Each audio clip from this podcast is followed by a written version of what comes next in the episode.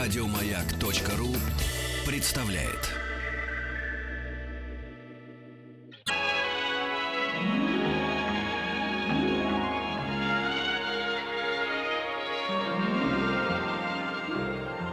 Уральские самоцветы.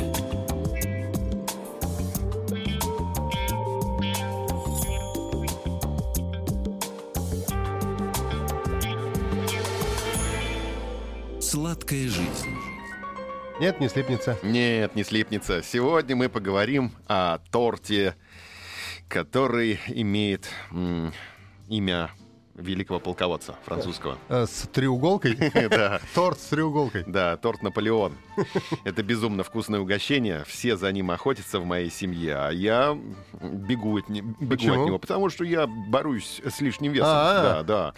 Вот, э, вкусное угощение, если создан этот торт по правильной рецептуре. А вот почему он получил такое интересное название, мы расскажем прямо сейчас. Вообще есть много версий, и остановимся на трех из них. Ну вот одна из них, значит, сидит император такой Наполеон возле камина вечером, может даже возлежит. Да, в отдыхает. треуголке. Ну, естественно, он без нее никуда вообще. Естественно, он спал даже в треуголке. Правильно, как Михаил Сергеевич Боярский в шляпе. Всегда. Всегда, естественно. Да. Рядом с ним, то есть не с Боярским, а с Наполеоном, находится девушка. Предположительно, одна из подданных его супруги. То есть служка. Ну, там не разберешь, в общем, в Ну, темноте. в темноте нет. У тебя треуголка на глаза съехала, ты возлежишь. Не видно. Кому шепчешь, вообще непонятно. И вот такой возлежит и шепчет ей на ушко. И в это время открывается дверь, и входит Жозефина. Мгм. А Бонапарт, он же великий полководец, он не должен дергаться, Вообще не должен. он не должен показывать, что он боится жену. Не должен. Поэтому он продолжает шептать на ушко служки Жозефины. М, Не смущаясь вообще ни на секунду, он отрывается и говорит... От, от уха уже отрывается. От уха и говорит...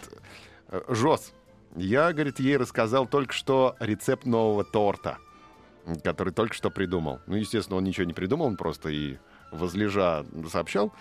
В результате пришлось срочно действительно придумывать рецепт сладкого пирога, который впоследствии испек его личный повар Наполеон. А придумал он сам или служанке пришлось выкручиваться? Ну, как-то они все вместе, мне кажется, начали выкручиваться уже. Треуголку на, на три То есть головы надели. Жозефина спросила, ну-ка, ну-ка, расскажи-ка мне, служаночка, что за Она, торт? он говорит, ну, нужно слоев, вот э, ну, штук 100. штук 100 слоев. Вот один, два, три, четыре, и так до 100 считал, а сам придумал. И крем, вот когда да, дошел до 90 слоя, вспомнил крем еще. Это первая версия. Вторая версия. Согласно второй версии, один из м, э, поварешек, который готовил Бонапарту различные кушания, однажды решил отличиться перед ним и сделал это следующим образом. Он взял за основу старинный французский пирог под названием «Королевская галета», который люди покупают к празднику королей. Ну, вот, я не знаю, можно наш кулич вспомнить, который к Пасхе, да, эм, появляется. Разрезал на небольшие кусочки эту королевскую газету, а между слоями Не положил... газету, галету. Г- г- Галету, да. Газету. Ну, Из газет пирог А я сказал невкусный. галета, а у тебя ухо. Да-да, Треуг- прокапаться нужно. Треуголка у тебя на ухе. Это правда. Да, вот. И Между слоями положил заварной крем. Ну, я бы положил майонез, конечно. А, а вот поварешка крем Естественно. положил. И и оливье сделал бы вместо торта. Да.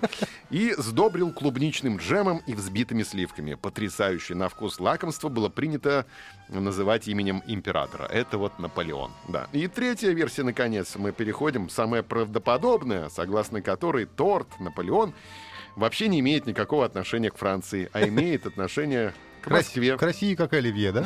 Да. Дело в том, что к юбилею изгнания Наполеона из Москвы всегда м, э, изготавливали очень много различных вкусностей, лакомств, среди которых порой встречались самые настоящие шедевры.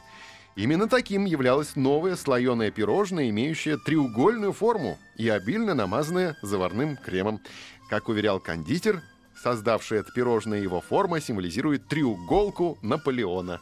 Вот. Ну, можно еще вспомнить беляш, который тоже символизирует треуголку Нап- Беляш Наполеон. Наполе- Беляш Наполеон для тех, кто сладкое не любит. Да, да. Он такой должен быть э, хороший такой, Да, коренастенький. А, жирный внутри такой. Жирный такой. Да, С Нап- мяском. Наполеон. Что интересно, что во Франции и Италии аналогичный торт называется совсем не Наполеон, а Мельфей. Мельфу. Мельфей. Мельфу. А что Мельфей. это? Тысяча слоев. Также тысячелистник называется. Мель- Мельфой. Мельфей. Да, в США... Также Шайя Лебёв. В Э, США Наполеон, в Великобритании ванила слайс или крем слайс, а в Нидерландах и Бельгии популярен собственный вариант Наполеона, называемый томпус. Слоеное пирожное со взбитыми сливками, покрытое розовой глазурью. В Венгрии есть своя вариация Наполеона.